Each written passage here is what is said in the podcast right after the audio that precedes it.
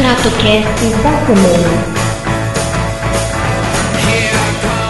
E depois de confirmar a presença em 30 eventos fakes no Facebook, vamos ao ExtratoCast.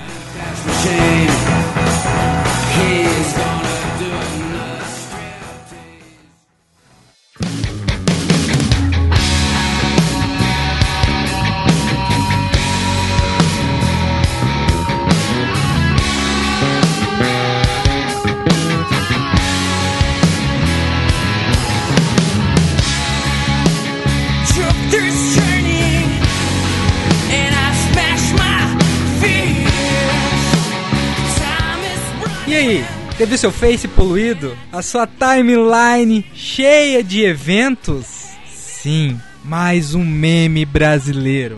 Os eventos falsos.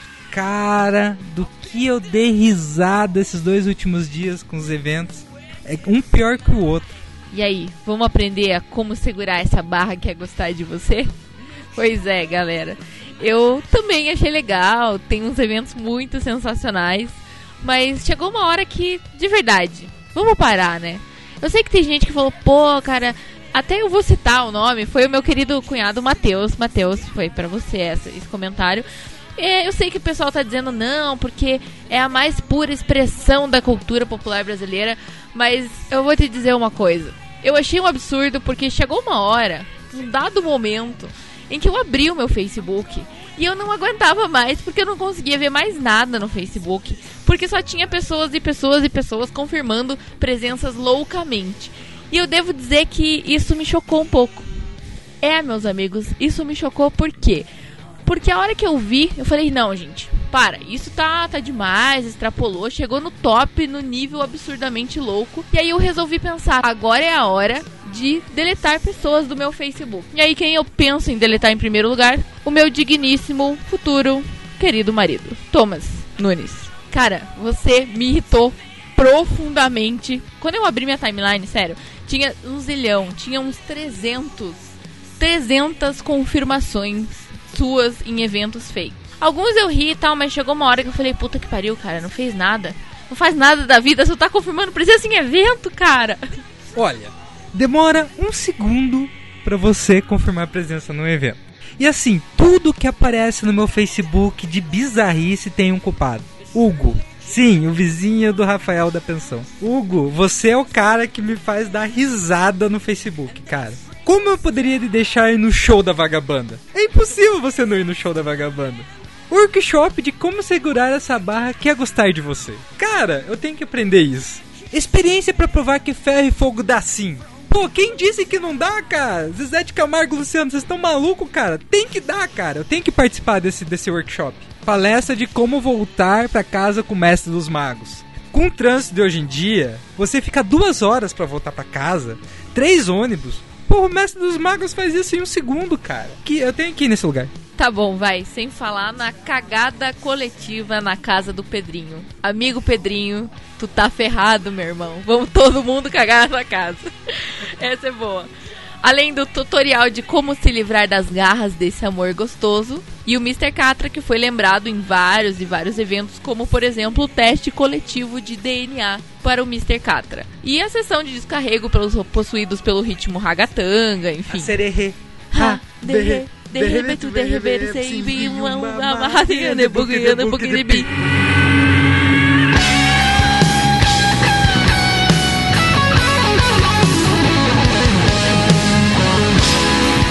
Taranda, taranda, taranda, taranda. Sim, meus amigos! O Pantera voltou! Só que não.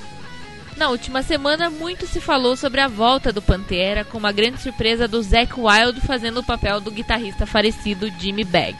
E aí a galera grita: Aê, voltou! Volta, volta, volta!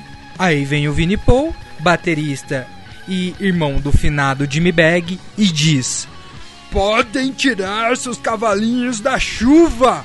Pois é, segundo uma declaração recente do Vini Paul, ele comparou o retorno ao Pantera com o retorno a uma ex-mulher. Vejam só. Há muito tempo se fala dessa novela.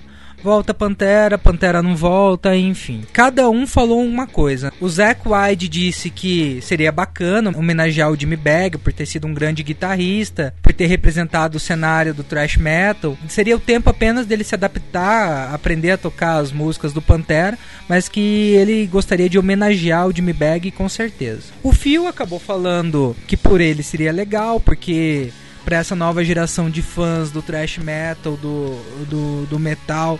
Seria bacana eles conhecerem um- uma banda igual o Pantera, ver como que o Pantera foi. Enfim, claro, ganhar um dinheirinho também, né? na- sempre é bom. Mas que não depende só dele. O nome do Pantera não é dele, que ele tem que ver junto com, com o Vini, como que, ele, como que pode ser feito tal. E o Vini colocou um ponto final nesse, nesse assunto. Disse que por ele ele não volta.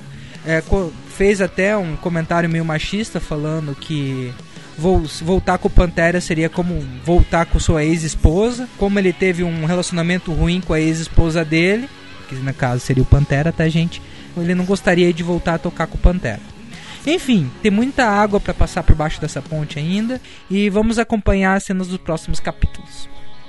Pois é, o Bafafá voltou à tona nesse último dia 8 de maio, em que o Phil Anselmo subiu num palco num show do Black Label Society e deu uma declaração a favor do retorno do Pantera. Pois é, o negócio é a gente aguardar.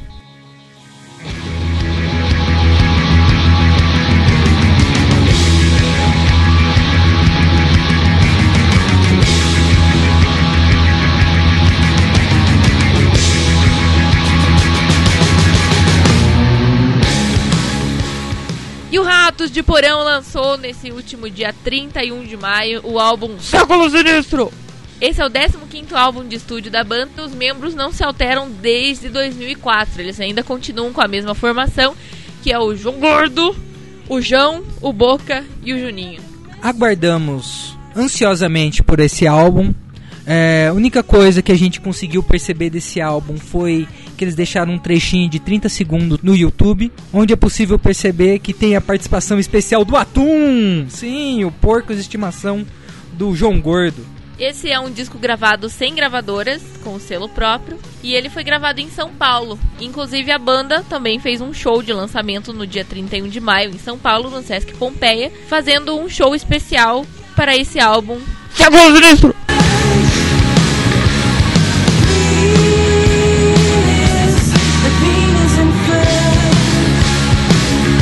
Dia 28 de maio chegou ao Brasil finalmente o aplicativo Spotify. O Spotify é usado para reproduções de músicas por meio de streaming em computadores e celulares. Ele entra no mercado brasileiro para competir com o Deezer e o Radio, e ele tem três tipos de usuários. O primeiro, que é gratuito com propagandas, mas tem acesso ilimitado. O segundo, que são sem propagandas, também gratuito, mas com acesso limitado a 20 horas por mês.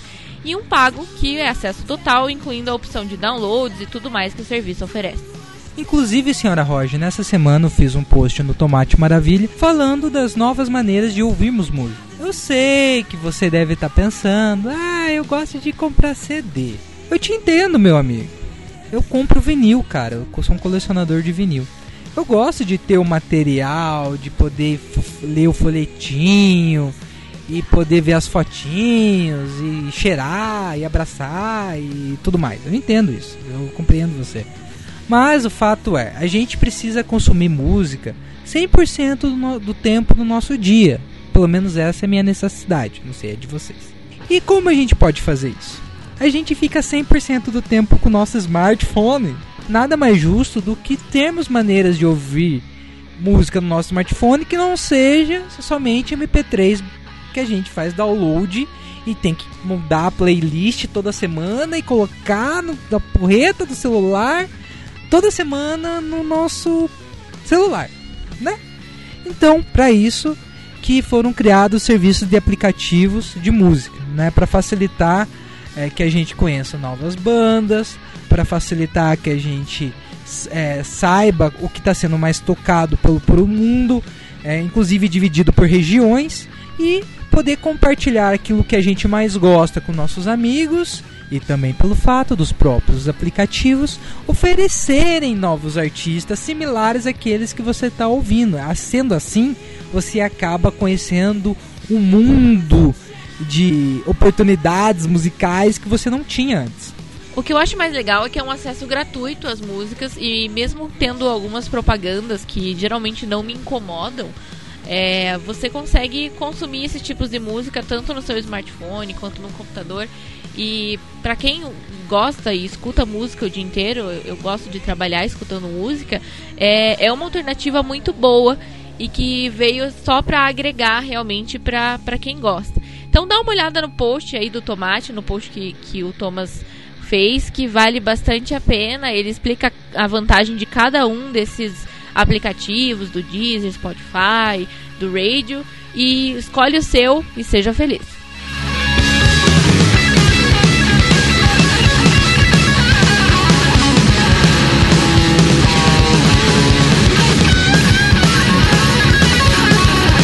Sexta-feira, dia 25 de maio, chegou ao fim a segunda temporada de Hannibal, série que iniciou em 2013 e é baseada no livro O Dragão Vermelho do meu xará Thomas Harris. E pra você que tá achando, ué, o Hannibal não é filme? É, também é um filme. O Thomas Harris continuou escrevendo livros que deram uma base pra série, mas não é necessariamente um ipsis literis do enredo dos livros. A série passa na TV aberta americana e ela é considerada uma série de suspense psicológico e horror. Se você curte uma carnificina parecida com as do filme do Hannibal, você vai adorar a série, que ainda tem uma pitada de simbolismos de psicologia e filosofia. No Tomate Maravilha, o nosso amigão Rafael da Pensão, ele fez um post completo sobre a série. É, e é sem spoilers, tá? Pra quem é, não gosta de spoilers e não gosta de saber antes, a gente não vai estragar a brincadeira. Confere abaixo aí no post e vê se você concorda ou não com ele. E um abraço pra quem não concorda.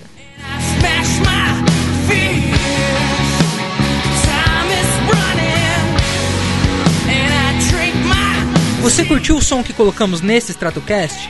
Sim, ele é da banda Disaster Boots, lá de Guarapava, aquela terra gelada do Parque do Lago e da Ponte de Madeira e que neva e escambau. Pois é, a banda é do nosso amigo Roberto e que mandou material pra gente, a gente avaliou, gostou muito e por isso a gente tá divulgando aqui no Tomate o nosso oferecimento do Stratocast dessa semana, então é da banda Disaster Boots. Se você gostou, também quer aparecer aqui, manda pra gente o material de vocês, a gente vai avaliar e divulga também, a gente quer ser parceiro, a gente quer divulgar tanto no Tomate Maravilha no, no blog, quanto no nosso Facebook, em todas as nossas redes sociais e também aqui no Stratocast. Manda o material pra gente e vem ser parceiro nosso.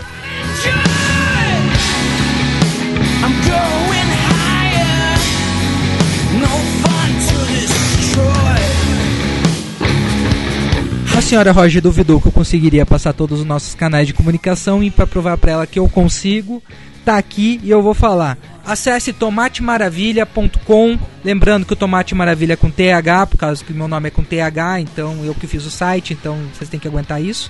Curte nosso Facebook, segue a gente no Twitter, segue a gente no SoundCloud, assine nosso iTunes, assine nossos feeds e qualquer dúvida, qualquer tomatada que a gente falou aqui, sugestão, crítica, ma- material das bandas, mande pro e-mail tomatemaravilha@gmail.com.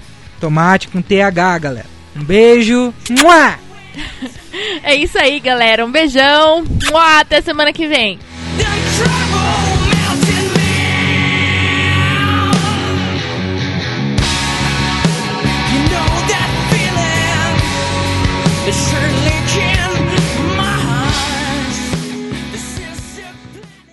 Como é que eu posso me livrar das garras desse amor gostoso?